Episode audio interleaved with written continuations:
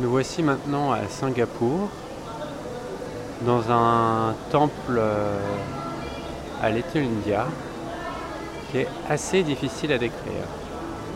Euh, c'est un temple qui est ouvert sur la rue. Il y a des gens assis par terre, certains qui prient, d'autres, euh, on dirait plus, qui sont en train de pique-niquer.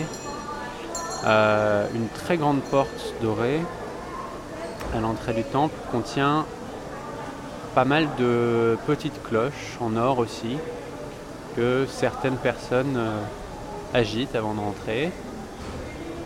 Euh, il y a de la musique qui est jouée à travers les haut-parleurs.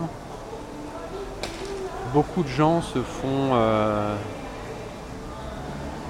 mettre une sorte de, de pâte, une sorte d'encens ou de ouais, ou de riz euh, sur le front. C'est très très coloré. Euh, c'est très très beau.